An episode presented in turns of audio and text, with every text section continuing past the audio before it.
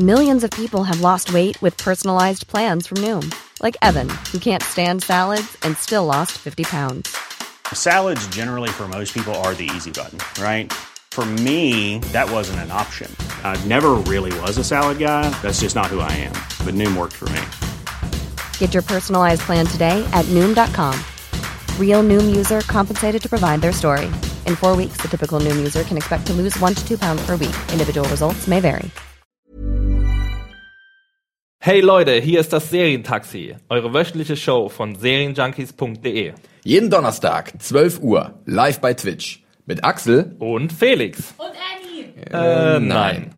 Ab Sonntag gibt es das Serientaxi als Podcast und bei YouTube. Abonniert uns bei iTunes und hinterlasst uns Feedback bei Twitter unter dem Hashtag Serientaxi. Das Serientaxi wird euch präsentiert von Teufel, dem Spezialisten für Lautsprecher, Heimkino und Hi-Fi.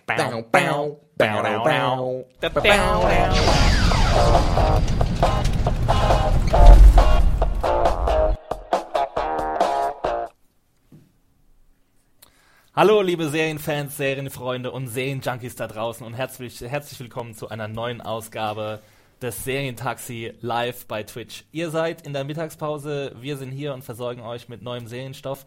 Mein Name ist Axel, äh, mit mir im Studio ist wie immer der Felix. Grüßt euch, hallo, hallo. Und wir haben einen besonderen Gast uns heute Abend eingeladen. bist du denn? Heute, Mittag. Heute Abend? Heute Abend. Nein, wir haben gestern Abend aufgenommen, es ist aufgeflogen. Alles live. Natürlich heute Mittag. Wir schreiben Donnerstag, den äh, 4. Februar. Ich hoffe, dass es richtig ist. Und wir haben uns den lieben Henning eingeladen. Hallo, hallo, hallo. Er ist unser Deutsch-Serienexperte, Österreich-Serienexperte und es trifft sich sehr gut, dass du Und heute. Gallivant-Experte nicht zu vergessen. Gallivant, beste, wer es nicht geguckt hat, nachholen. Da habt ihr euren Plug. ich wollte es eigentlich verhindern, aber jetzt Nein, ist das passiert. kannst du nicht. Ähm, wir haben dich aus gutem Grund heute aus eingeladen, ähm, ähm, Henning. Und zwar wollen wir heute ein großes Serienbattle veranstalten. Wir wollen mal äh, nach Deutschland und nach Österreich schauen und gucken, wer eigentlich die besseren Serien macht. Äh, äh, wir oder unsere Nachbarn äh, über den Alpen. Die wir Ähm, liebevoll Schluchtenscheißer getauft haben. genau, da haben wir es. Und äh, Überhaupt nicht böse gemeint. also Deutschland gegen Österreich, Piefkes gegen Schluchtenscheißer. So, äh, so sieht's heute aus. Ähm, wir werden diese ganze Sache an drei Serien aufhängen. Äh, und zwar erstens Morgen höre ich auf. Als deutsches Beispiel ist gerade im ZDF zu Ende gegangen. Am Samstag, genau. Genau, ist jetzt noch in der ZDF-Mediathek zu sehen. Wir werden auch äh, gleich vorab nicht spoilern, äh, unsere drei Serien, die wir heute besprechen. Das heißt, ihr könnt äh, beruhigt un unserer Diskussion lauschen. Äh, und außerdem haben wir zwei österreichische Serien ähm, uns ins Programm genommen. Die beiden äh, Damen halten das schon schön hoch. Einmal Altes Geld und einmal Braunschlag. Das eine startet am 10. äh, Februar bei Netflix, Braunschlag. Ähm, war schon vorher im deutschen Fernsehen zu sehen und Altes Geld. Sehr schön, Felix. Ja. Vielen Dank dafür. Natürlich. Äh, startet ebenfalls am 10. Februar äh, als Deutschlandpremiere bei RTL Crime. Und wir wollen heute der Frage nachgehen, wer macht denn eigentlich die besseren Serien? Und ihr, liebe Zuschauer, was denkt ihr? Ja. Äh, wer macht die besseren Serien? Ich habe wie immer den Chat parat, ja, äh, zu unserer Twitch-Übertragung. und ich werde einfach mal einen Blick reinwerfen, wie eure Meinung so ist. Und die können wir ja dann schön mit einbauen in unsere Diskussion zu diesem sehr brisanten äh, Serienthema. Genau, so wollen wir es machen. Nicht wahr? Es gibt ein verbindendes Element, das alle diese drei ähm, Serien verbindet. Und das ist die Gier. Und wir deutschen Zuschauer, die gieren ja auch äh, Wir sind gallig. sozusagen. äh, nach einer guten deutschen Serie, ähm, Henning, haben wir diese mit Morgen höre ich aufbekommen. Ah, sehr gute Frage. Also, also morgen höre ich auf. Das große, das, der große Aufhänger von morgen höre ich auf war ja, dass es von vornherein als äh, deutsches Breaking Bad angekündigt wurde. Vielleicht äh, diskutieren wir noch mal ein bisschen darüber, was das sein soll. Aber nichtsdestotrotz äh, war das von vornherein so ein bisschen das, was so über dieser Serie hing. Und ähm, ich glaube, das ging auch allen so. Entweder man hat es in der Serie selbst gesehen, was ich fand, konnte man, oder man war sich einfach von vornherein von dieser Prämisse schon so, wurde schon so ähm, beeinschränkt, dass man halt irgendwie die Serie auch gleich damit äh, verglichen hat. Also ich glaube, wir sind uns alle einig, das war jetzt noch nicht so der ganz große Sprung, ähm, was vor allem an so dramaturgischen ähm, Ereignissen festzuhalten ist. Ich finde, ähm, es wurde halt vor allem verpasst, richtig gute Momente zu erzählen. Es gab die, es gab äh, Momente, die gut da waren. Ich muss sagen, die Darsteller haben mir wahnsinnig gut gefallen. Von Bastian Pastewka hätte ich das nicht so erwartet. Ähm, auch Susanne Wolf als seine Frau hat mir sehr gut gefallen. Nichtsdestotrotz fehlte so ein bisschen, ähm, weiß ich nicht, der Feinschliff. Einfach, es gab Momente, es gab eine Dramaturgie, aber so richtig rund wirkte das Ganze dann doch nicht. Ich fand es ja äh, ziemlich krass, wie die Reaktionen auf die erste Folge darauf waren. Irgendwie hat jeder sich berufen gefühlt, zum Kritiker zu werden und erstmal die erste Folge zu gucken. Und ich fand auch viele Reaktionen ein bisschen übertrieben, muss ich ehrlich zugeben. Äh, denn so schlecht, wie es gemacht wurde, gerade der Pilot, fand ich es jetzt nicht. Ich fand es eigentlich ganz okay, ich fand es auch ganz gut, aber was du gesagt hast, es war halt wirklich noch nicht so richtig ausgegoren. Es war, wir hatten es auch im Vorgespräch, so ein bisschen Regeldrama pur. Ne? Also Mhm. jede Episode stellt irgendwie einen Akt dar in einem großen Drama. Die Einführung, dann nimmt es ein bisschen zu, dann gibt es den größten, großen Höhepunkt zwischendurch, dann fällt das wieder ein bisschen ab und am Ende gibt es die Katastrophe. Du kannst diese fünf Episoden, die es jetzt gab, definitiv darauf runterbrechen. Und das ist halt so ein bisschen starr und verklemmt, vielleicht auch so ein bisschen äh, unflexibel. Und da kommt man ja vielleicht auch auf das Thema zu sprechen, dass unsere werten Kollegen aus Österreich da ein bisschen flexibler sind und halt nicht an so welchen Genre-Konventionen halt festhalten.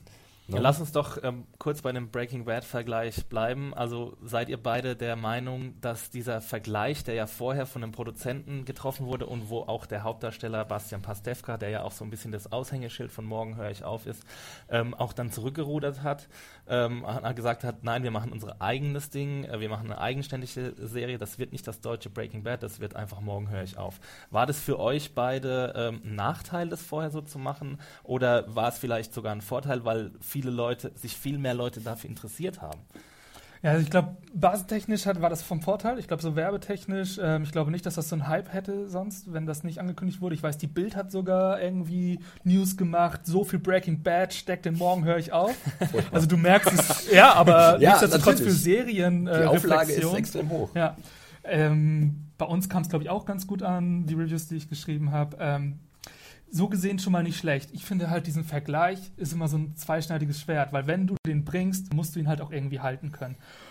Und ich finde es für mich persönlich ist eher gut, wenn dieser Vergleich vielleicht eher von den äh, Rezensenten kommt. Also wenn man als Ja. Zuschauer sagt, ey, das hat was davon, entweder positiv oder negativ. Man kann ja auch sagen, pff, das kann Breaking Bad nicht das Wasser halten oder das ändert mich daran. Dann ist es gut. Ich finde es halt schwierig, wenn man das von vornherein, bevor man überhaupt irgendwas gesehen hat, schon sagt. Ich meine, das- dieser Satz ist, glaube ich, schon vor anderthalb Jahren oder so Und vor der gefallen. Produktion, Ja. glaube ich. vor der sogar schon. Produktion gefallen. Und das finde ich, glaube ich, ein bisschen schwierig. Genau, man bürdet sich dadurch ein, ein riesen Paket auf. Ne? Mhm. Und das kann man, oh, diesen Erwartungen kann man eigentlich nicht gerecht werden, außer man hat wirklich ein riesen Brett auch in, der Hinterhand. Und das war jetzt nicht der Fall gewesen bei Ja. Höre ich auf. Und da gibt es natürlich ein paar Probleme, auch bei unserer Wahrnehmung dann, weil man automatisch mal die Vergleiche zieht, weil dieser Satz gefallen ist. Und ähm, da denkt man auch so, also denke ich zumindest auch so ein bisschen, Warum fährt man das nicht so ein bisschen runter, diese, Ja. diese äh, Taktik oder diese Strategie, dass man sagt, ja, lass uns lieber uns ein bisschen kleiner verkaufen, als wir sind und versuchen dann halt durch das, was wir abliefern, zu überzeugen und nicht vorher schon große Reden zu schwingen. Und dadurch bringt man sich ja selbst erst in die Bredouille, dass man halt äh, sich die Kritik halt auf sich zieht, weil diese Vergleiche automatisch kommen. Ne? Aber wäre der Vergleich nicht auch automatisch gekommen nach zehn Minuten der Pilotepisode? Ja, das kann ich mir schon vorstellen, aber nichtsdestotrotz würde, würde er dann halt von den Zuschauern kommen. Und ich finde, da ist immer noch ein Unterschied. Ich vor allem das von vornherein, wenn wir überlegen, welche Serie hat den größten auch popkulturellen Verweis, was kennt jeder, das ist Breaking Bad. Das ist sozusagen, finde ich, immer noch bis heute neben The Wire und Sopranos die Dramaserie. Sich gerade sofort das. Es gibt auch noch Mad Men. es gibt auch noch Mad Men. Und Friday Night Lights. Vergesst nicht. Come on. sich gleich das Ding an Kahn zu fahren, so finde ich halt Ja. ein bisschen schwierig. Vor- Also wir sind uns, glaube ich, einig, dass es nicht die allerglücklichste, ähm, der allerglücklichste. Marketing-Move war. Also gut, man, man kann schon sagen, ich glaube, es hat relativ Der gute Quoten eingefahren. Es wurde zum Ende hin ein bisschen schwierig, weil zum Beispiel das Finale von Morgen höre ich auf lief gleichzeitig zum Finale vom Dschungelcamp 2016, dem Jubiläums-Dschungelcamp. Also wir nächste Woche im Serientaxi sprechen, Leute. für- Freut euch drauf. Für alle Podcast-Hörer, Henning hat gerade die Faust geballt bei, dem, bei dem Wort Dschungelcamp. Ja, das ist so ein Dieter Bohlen-Move, Ich den muss man da machen. mich davon ganz eindeutig. Ich weiß nicht, ob wir Henning nochmal einladen können. Nee, auf jeden Fall sind dadurch äh, Quoten wohl auch weggegangen, weil das einfach zu einer unglücklichen ähm, Ausstrahlungszeit lief. Das lief immer samstags, glaube ich, 21.45 ja. Ähm, da gingen schon auf jeden Fall Zuschauer weg, ähm, was von der Quote her ist. Aber nichtsdestotrotz finde ich halt, dass gerade Breaking Bad, Bastian Pastewka hat auch gesagt, dieser Vergleich hinkt vor allem aufgrund von strukturellen Unterschieden. Und fünf Episoden einer Miniserie können nicht mit fünf Staffeln einer geballten Dramaserie Mhm. mithalten. Und ich finde, das ist auch einfach der Punkt. ja. Ja. Und es wird, ist es als Miniserie geplant oder wird es eventuell noch eine Fortsetzung? Das ist ja so ein bisschen der Punkt. Also es wurde als Miniserie angekündigt. Nichtsdestotrotz, ähm, ohne jetzt zu weit spoilern zu wollen, haben wir einen Cliffhanger am Ende. Mhm. Wer weiß, was das ZDF damit macht. Ja, haben wir eigentlich schon Wortmeldungen aus dem Chat? Ich habe, äh, ja, also nicht direkt zu, obwohl ein bisschen was zu Morgen höre ich auf auch, äh, zum Beispiel von, wo ist er, wo ist er? Genau, Fox Daniel. Ich glaube, das ist der Daniel von Fox. Foxy Daniel, Der uns yo. immer für äh, Walking Dead und so unterstützt, oder? Ah. Ja, ich glaube. Ja, schön, dass du uns ja, zuguckst. ähm, der schreibt, dass äh, Pastewka ist und bleibt großartig und dass er deswegen auch pro Morgen höre ich auf ist. Und ich muss auch ehrlich zugeben, du hast es auch gesagt, äh, Bastian Pastewka ist schon wirklich eine gute Nummer in der Serie. Also Ja. ich, mir hat er sehr gut gefallen. Jede Episode hat er sich gesteigert, auch schauspielerisch. Und ich hätte es ihm auch nicht zugetraut, ganz ehrlich. Ja. Ich meine, diese äh, Serie, die er gemacht hat, Pastewka, die mögen wir, glaube ich, alle so. Wenn die Das deutsche. Curb Your Ja, so. Enthusiasm. Also ich, bin ja großer Fan. Ja. ja, Äh, und von daher, ich glaube, an, an, an äh, Briscoe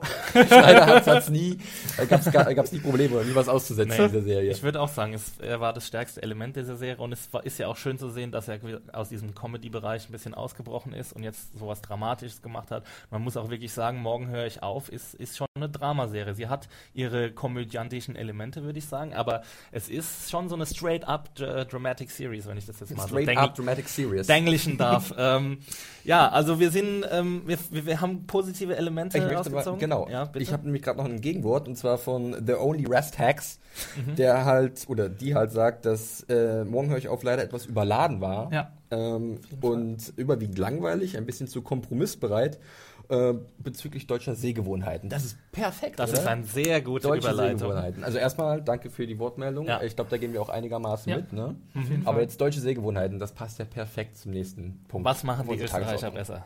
Henning. Die Österreicher oder unser Paradebeispiel des äh, Regisseurs und äh, Autoren David Schalko machen es halt ein bisschen anders. Und zwar, genau, wir haben ja ähm, Braunschlag und Altes Geld, muss man dazu sagen, kommen beide von David Schalko. Ähm, Braunschlag war ein wahnsinniger Erfolg, konnte 36% Marktanteil beim Piloten äh, erzielen, läuft im ORF, was das öffentlich-rechtliche Fernsehen in Österreich Was ist. es schön vergleichbar macht für unseren Fall jetzt mit dem ZDF. Genau, in so Deutschland. kann man sagen. Ähm, ja, und es ist jetzt halt auch eine Miniserie sozusagen, die halt aber eine ganz andere also Erzählung an den Tag legt. Es wurden Vergleiche schon von unseren Lesern, ich habe es auch schon gelesen, ähm, zum Beispiel mit den Coen Brothers gezogen, was ich gar nicht mal so verkehrt finde. Es ist, ist recht schwierig zu fassen. Ich, ähm, ja, sollen wir jetzt mal auf den Inhalt eingehen? Oder wie machen Ja, wir was das? kann man sich denn, wir haben ja gesagt, Braunschlag startet ab dem 10.2. bei Auf Netflix. Netflix. Genau. Äh, altes Geld kommt dann demnächst bei RTL Crime. Auch äh, am gleichen 10. Tag. am gleichen Tag, also die volle Schalko-Ladung an diesem, an diesem Freitag. Freitag ist es nicht wahr? Nee, Mittwoch. Äh, Mittwoch, okay, Ja. an diesem Mittwoch. Äh, was, was können denn Zuschauer zum Beispiel wie ich, der halt wenig von diesen Schalko-Serien kennt oder gesehen hat, äh, erwarten? Warum ist es denn gerade so anders im Vergleich zu dem, was wir aus Deutschland kennen? Ihr beide seid große Fans. Könnt Genau. ihr uns erleuchten? Es hat eine ganz eigene Tonalität. Es nimmt einen ziemlich skurriles Thema auf. Braunschlag zum Beispiel, da geht es darum, dass ein Dorf, ein kleines Dorf in Österreich, versucht, den großen Reibach zu machen, indem es behauptet, es gibt eine Marienerscheinung in Ja. diesem Dorf. Ähm, das ist so erstmal eine Prämisse, die schon mal außergewöhnlich ist, ähm, die, die schon mal etwas ist, was wir vielleicht noch nirgends anders so in der Form gesehen haben. Altes Geld, die Prämisse von Altes Geld ist, dass ein reicher Patriarch, ein österreichischer Patriarch, der durch Nazi-Raubgeld ähm, reich geworden ist, dessen Familie reich geworden ist, eine neue Leber braucht und ähm, seine Kinder quasi in einen Wettbewerb gegeneinander schickt Also, Ähm, was jeder machen würde in der ja. Und, und sagt, wer mir eine neue Leber bringt, ähm, der, der kriegt mein gesamtes Erbe. Und es ist ein Milliardenvermögen. Also die sind, genau, sagen. also man muss dazu sagen, bei altes Geld, das ist wirklich, man kann schon sagen, hyperreich. Also das ist Ja. diese, die, die Darstellung dieser hyperreichen Welt, die ist schon nicht mehr realistisch, also so, so eine Art, ich weiß nicht, Hyperrealität oder wie man das nennen möchte, Mhm. aber nichtsdestotrotz kriegt das schon so ein, wirklich lebensfremde Züge. Ich fand zum Beispiel die Darstellung der Tochter Nora von Waldstätten hatte für mich schon etwas, also androgyn, sowas kybernetisches schon Mhm. fast. Ähm, nicht so, also insgesamt kann man vielleicht sagen, dass völlig mit den Sehgewohnheiten gespielt wird. Wir haben in Braunschlag ähm, zum Beispiel dieses Dorf, was einerseits so ein sowas äh, dörfliches, urgemütliches hat, aber es wird auch sehr gut mit, den, mit dem Dialekt gespielt, aber nichtsdestotrotz passieren da halt Sachen, die halt erstens wahnsinnig spannend erzählt werden. Es gibt die Dramaturgie wechselt sich wirklich sehr oft auf acht Folgen, ohne dabei irgendwo den Zuschauer wegzulassen. Ähm, es werden ja auch manchmal so leicht übersinnliche Themen mit angesprochen. Es gibt sogar medienreflektive äh, Themen, zum Beispiel, weiß ich noch, die Diskussion, die die, äh, die Schachmutter hat, ne, warum der Gott denn einfach so viel Schlimmes Hier zulässt. werden gerade Untertitel eingeblendet. nee, also es ist einfach ähm, auf einem sehr hohen Level und wie du schon gesagt hast, wenn morgen höre ich auf für so eine klassische Erzählweise steht, kann man da wirklich sagen, dass das hier gar nicht der Fall ist. Und ist das vielleicht auch der Grund, warum halt gerade sowas wie Braunschlag und altes Geld in den Augen viele, vieler Kritiker wesentlich besser ist als das, was wir hierzulande so zu sehen bekommen, wie zum Beispiel Morgen höre ich auf, weil halt mit unseren Sehgewohnheiten gespielt wird und wir ein bisschen vielleicht auch vor unbequemes Fernsehen gestellt werden. Das ist ja genau das, was Schalko auch sagt. Wir haben übrigens ein sehr tolles Interview, hat unser Kollege Christian Junklewitz mit ihm geführt. Ähm, das äh, legen wir euch alle wärmstens ans Herz. Pack ich auch nochmal in die Shownotes. Packen wir in die Shownotes, sehr gut. ähm, und er, das ist ja gerade sein Ansatz, er will ausbrechen aus dieser diese üblichen Erzählstrukturen und er, er schafft es ähm, erstens mal mit ungewöhnlichen Themen, mit einer ungewöhnlichen Dramaturgie, aber auch, was ich sehr wichtig finde, mit ungewöhnlichen Figuren. Also jede ja. Figur in Braunschlag und in Altes Geld ist wirklich Cool fact a crocodile can't stick out its tongue. Also, you can get health insurance for a month or just under a year in some states. United Healthcare short term insurance plans, underwritten by Golden Rule Insurance Company, offer flexible, budget friendly coverage for you. Learn more at uh1.com. Eine ähm, ja eine sehr zerrissene Figur, aber auch eine sehr liebenswerte Figur. Es kommt alles, in, fast jeder Figur kommt alles zusammen. Wir haben jetzt nicht den klassischen Bösewicht, wie es bei Morgen höre ich, hör ich auf zum Beispiel ähm, die Geld, also die Geldfälscherbande sind, deren Köpfe. Der Blaschko, ja. Der Blaschko zum Beispiel. Ähm, und nicht den klassischen Helden, sondern die Figuren sind unheimlich komplex und das ist ja auch so ein bisschen das, was das amerikanische Fernsehen so gut macht, dass es eben ähm, ja keine, keine klar ausgestanzten Figuren ähm, präsentiert, sondern unheimlich komplexe Figuren und sie sind alle irgendwie liebenswert, aber auch irgendwie hassenswert ja. und sie sind deswegen wahnsinnig faszinierend. Ähm. Ich würde mal auf eine Meldung aus dem Chat äh, eingehen, ja, äh, denn der oder die gute Rudek77 schreibt hier schon fleißig mit. Und zwar, dass zum Beispiel die Österreicher auch einen sehr speziellen schwarzen Humor haben ja. und dass die sich auch mehr trauen. Und das ist ja auch so eine Sache im deutschen Fernsehen. Äh, da, wo ich die Frage so ein bisschen in den Raum stellen will, sind wir vielleicht nicht mutig genug, wenn es darum geht, Serienkonzepte zu entwickeln oder sind Senderchefs nicht bereit genug, ein Risiko einzugehen, wie zum Beispiel ohne Frage Braunschlag oder altes Geld halt auch wäre? Also da lässt sich auch wieder schon wieder dieser Breaking Bad-Vergleich, finde ich, anführen. Also, dass wir überhaupt sagen, wir machen jetzt ein deutsches Breaking Bad, was quasi, wir, wir, wir bieten euch jetzt nicht nur irgendwas, sondern wir müssen uns auf schon Bestehendes referieren. Das ist ja, mhm. Es ist schon so ein bisschen ängstlich, ne? Ja. Und was sagt Schalko dazu? Er sagt, er will besser sein als Breaking genau. Bad. Und ich meine, dazu brauchst du natürlich auch ordentlich Cojones, ne? Also da, da musst du schon, ähm, aber ja, er liefert ja dann auch ab. So, ja. es ist ja nicht, und, und, wir, wir haben ja jetzt auch schon gehört, ähm, die Amerikaner interessieren sich für beide Serien. Also es sind ähm, laut, laut Schalko ist für altes Geld eine Adaption in Planung und bei ABC läuft eine Adaption von, ähm, Braunschlag. von Braunschlag. Ich meine, darüber kann man jetzt glücklich sein oder nicht, aber es bedeutet ja, dass die Amerikaner schauen schauen rüber äh, äh, über, über den großen Teich und sehen dann in Österreich zwei Serien, die sie haben wollen für sich selbst. Ähm, und, und, und ich weiß nicht, ob, ob jemals mal eine deutsche oder ob es bald irgendwann soweit ist, dass eine deutsche Serie irgendwie Da, da würde ich gerne nochmal reingrätschen, denn äh, wir, also man hört sich jetzt so reden, Braunschlag, altes Geld, ihr seid ja wirklich große Fans und wir ja. reden jetzt sehr positiv darüber. Aber man kann ja schon sagen, dass sich die deutsche Serienlandschaft in den letzten ein, zwei Jahren so ein bisschen gewandelt hat, dass ein paar Sachen rausgekommen sind, über die wir ja auch viel berichtet haben mhm. und ähm, dass da auch die Hoffnung besteht, dass in den nächsten Jahren da irgendwas irgendwie heranwächst. Ich meine, es gibt auch positive Beispiele. Viele fanden Deutschland 83 sehr gut. Äh, Club der Roten Bänder hat riesen Quotenerfolge ge ja. gefeiert bei Fox. Und von daher sollte man vielleicht auch nicht zu sehr auf die deutsche Serie jetzt draufhauen. Oder äh, also, das doch ein bisschen anders? Mein Positivbeispiel, was die deutsche Serie angeht, ist für mich immer noch der Tatortreiniger, weil da was ähnliches für mich passiert. Es sind sehr gute Drehbücher, es sind sehr gute Handlungen, die sich halt auch von normaler Handlung so wegbegeben. Du hast immer ein Kammerspiel, du hast wirklich auch Themen, die aus allen möglichen Bereichen kommen können. Das Einzige, was hier natürlich fehlt, ist wirklich das serielle Erzählformat. Ne? Du hast immer mhm. sozusagen einen, wenn man so will, Fall der Woche, ohne dass es ein Krimi ist. Aber mhm. Da sehe ich noch fast die kreativste Richtung sozusagen derzeit. Aber natürlich, ähm, es ist immer so ein bisschen die Frage, was ist der Anspruch gerade? Wir sehen schon viel, was sich in eine richtige Richtung entwickelt. Zum Beispiel hatten wir Weinberg letztes Jahr als erste Mystery-Serie, Mhm. Gruselserie. Das deutsche Twin Peaks. Das deutsche Twin Peaks. wo man sich sagt, es ist gut, es ist gut, dass sich die, wir sind uns, wir sind quasi in der Bewegung, aber wir sind noch nicht angekommen. Und dann ist manchmal die Frage, was ist der Anspruch daran? Wie viel können wir gerade überhaupt erwarten?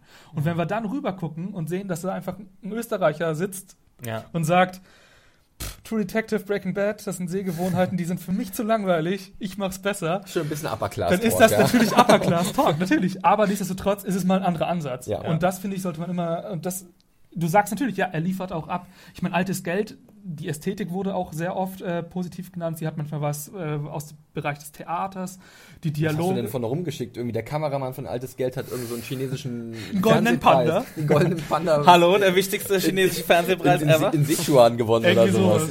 Ja, Ja, schon. Ich finde, was, genau. was die Deutschen immer gut können, ist Comedy. Ja. Da, da habe ich als äh, positives Beispiel auch ähm, Eichwald MB MDB anzuführen. Das waren vier Episoden und da habe ich wirklich, die habe ich sehr, sehr gern geguckt. Auch schon, muss ich noch anregen. übrigens auch auf schon Netflix sehen, wenn ich mich recht entsinne. Äh, Genau. Eichwald, NDB. Ähm, das sind aber alles so Sachen. Eichwald in MDB war so ein bisschen was wie Stromberg, fand ich, hat sehr stark daran erinnert. Tatortreiniger würde ich jetzt als was Singuläres einstufen. Äh, morgen höre ich auf, wissen wir ja, woher die Idee kommt. Ähm, diese Comedy-Sachen, diese halbstündigen, die können wir schon. Ja. Ähm, aber wenn es dann halt so ein bisschen mehr in diese Anspruchsrichtung geht, sage ich jetzt einfach mal, da würde ich dann schon sagen, dass, dass es nichts Deutsches gibt, was irgendwie mit diesen beiden österreichischen Serien, die wir jetzt in den Himmel loben, äh, meiner Meinung nach auch zu Recht, ähm, ähm, mithalten kann. Ich, äh, Deutschland 83 war ja so ein Beispiel, wo viele gesagt haben, wo auch positive Re Resonanz aus USA rüberkam, wo viele gesagt haben, das ist es jetzt, das ist der Durchbruch für die deutsche Serie, war für mich persönlich überhaupt nicht so der Fall.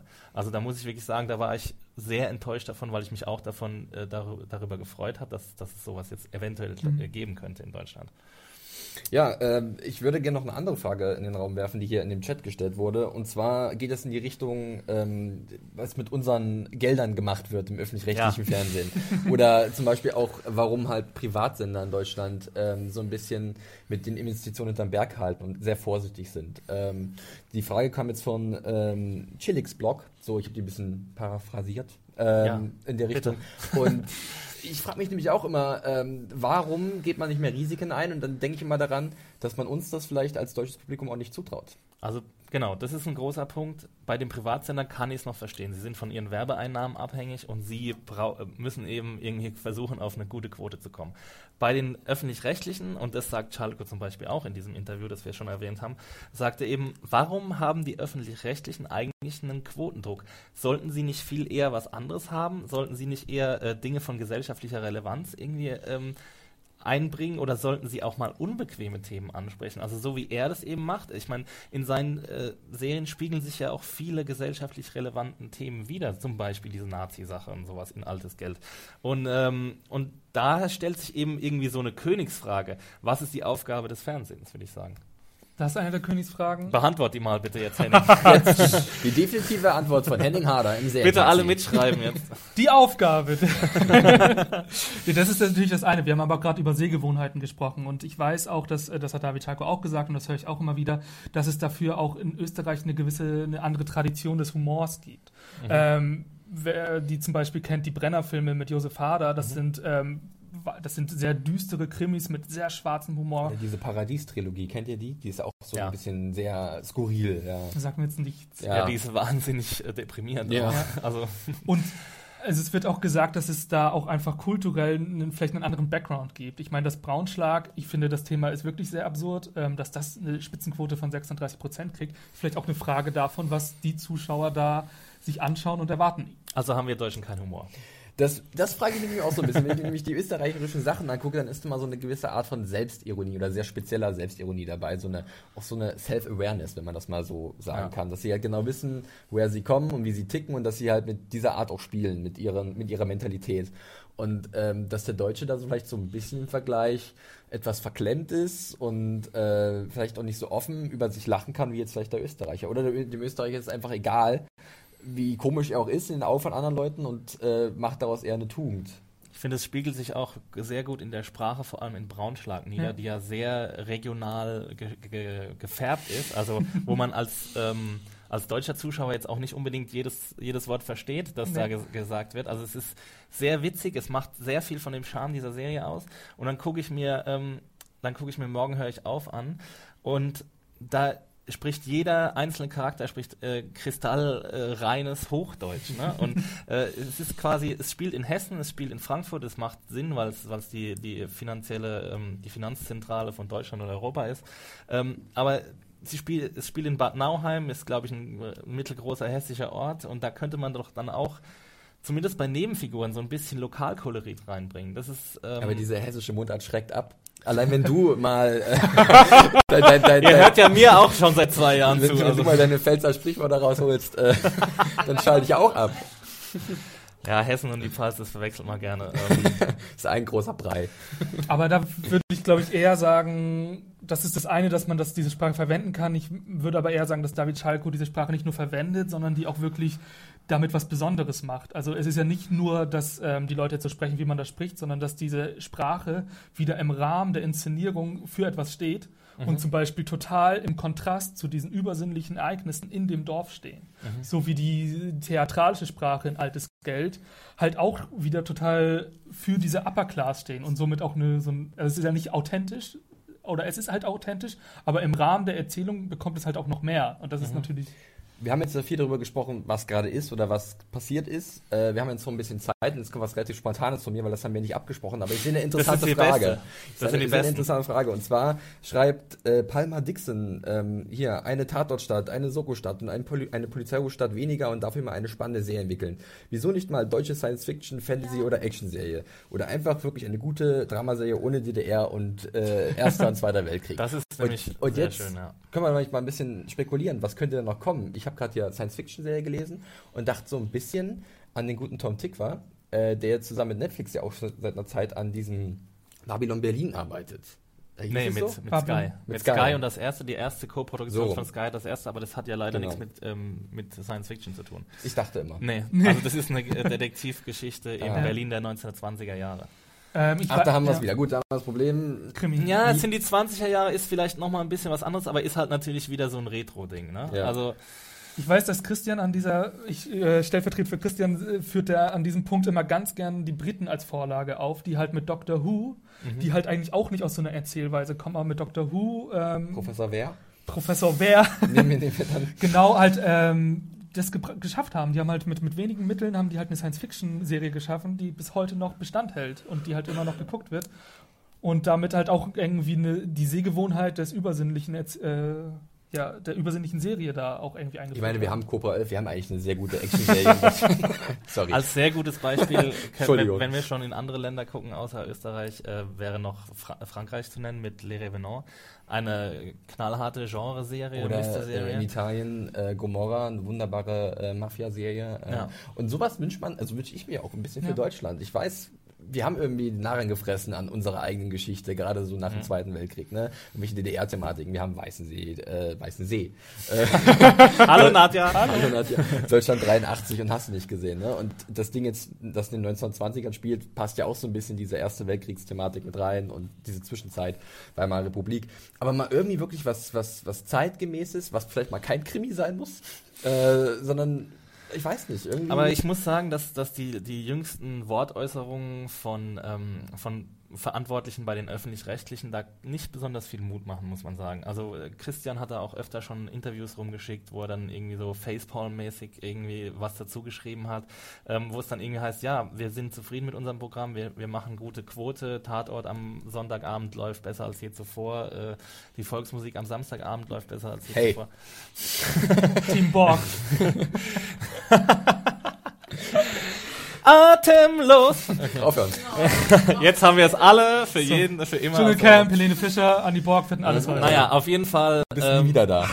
sieht es wohl nicht besonders gut aus für, für die deutsche Serienlandschaft. Und auch wenn man, wenn man sich jetzt ansieht, wir bräuchten vielleicht mal so einen Hit wie Braunschlag, ne? dass, dass, es, dass es mal so, eine, so einen Weckruf gibt in Deutschland, äh, der dann durch diese Amtsstuben geht, was kann man ja fast schon sagen. Durchfegt Ja, wie so ein ja. Ja, Tornado. Ähm, Es ist aber trotzdem auch komisch. Also für mich ist das der Tatortreiniger wirklich noch zu einem gewissen Punkt, weil der wirklich auch nicht nur ein Quo äh, Kritikerliebling ist, sondern mittlerweile auch eine Quote bringt. Ja. Nichtsdestotrotz läuft der, ne, wie wir selber wissen aus unseren redaktionellen Arbeiten, Unter Ferner liefen. Genau, also der läuft meistens immer so zu Weihnachten, Neujahr, nicht regelmäßig, zu später Stunde. So, also da merkt man, hat man auch das Gefühl, dass manchmal auch die Leute, die das Programm gestalten, sich denken, verhunzen die auch ihre eigenen Serien Ja. sozusagen, indem sie einem, ich meine, wie gesagt, morgen höre ich auf, hat die Quote an das Dschungelcamp auch abgegeben, wo man sich auch fragt, ja, wie Bestes- positioniert ihr denn eure Serien? Bestes Beispiel ist auch im Angesicht des Verbrechens. Das war ja auch so lange Zeit die deutsche Serie, die da mithalten kann. Und die wurde auch versendet irgendwie Freitagabends im Abend- bis Nachtprogramm von, von der ARD und hat dementsprechend schlechte Quoten eingefahren. Eine Sache noch, ich glaube, die Zeit drängt, wir sind gleich Ja. durch, aber hier kommt noch mal eine äh, kleine Meldung von äh, Dr. Merlin, ähm, und zwar zu der Frage Netflix-Produktion in Deutschland. Wir wissen, dass Netflix wirklich weltweit gerade ein bisschen auch am gucken ist, äh, was für Serien man machen kann, auch spezifisch für, für die Länder und für die Menschen, deren Se Sehgewohnheiten in diesen Ländern. Und mein letzter Stand war auch, dass man nach wie vor sucht. Dass nach wie vor überlegt wird, was kann man denn in Deutschland vielleicht machen, was das deutsche Publikum auch wirklich guckt. Sagen man sie sieht halt ja in. Frankreich kommt jetzt dieses Marseille-Ding mit Gerard Depardieu, dann, Ja. dann, also sie, sie gucken schon ein bisschen auf dem europäischen Markt. Aber was Konkretes, mein Wissen nach ist noch noch, nicht da. Ja. Sie sagen gerne, das sind Lippenbekenntnisse, ja, wir will, wollen natürlich eine deutsche Serie machen, ne? aber dann treffen sie vielleicht auch eher auf die, die bisschen eingefahrenen Strukturen. Aber man kann hier. auch sagen, sie akquirieren halt viele deutsche Serien. Tatortreiniger kann man Ja. äh, bei Netflix sehen. Eichwald hast du gesagt, Braunschlag, gut, österreichisch, deutschsprachige Serien, sagen wir es so. Also von daher, da könnt ihr euch definitiv mal ein äh, bisschen äh, was anschauen und äh, auf den Geschmack kommen.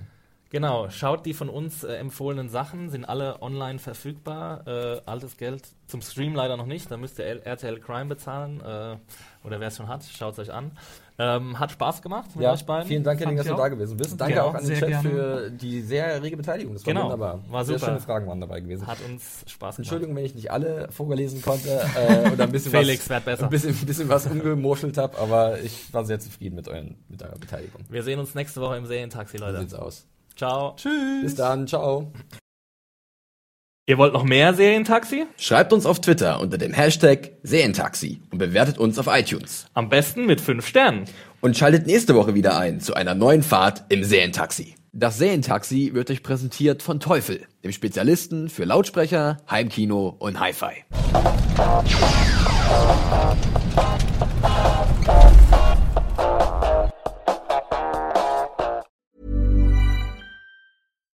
Hi, I'm Daniel, founder of Pretty Litter. Cats and cat owners deserve better than any old fashioned litter. That's why I teamed up with scientists and veterinarians to create Pretty Litter. Its innovative crystal formula has superior odor control and weighs up to 80% less than clay litter. Pretty Litter even monitors health by changing colors to help detect early signs of potential illness. It's the world's smartest kitty litter. Go to prettylitter.com and use code ACAST for 20% off your first order and a free cat toy. Terms and conditions apply. See site for details.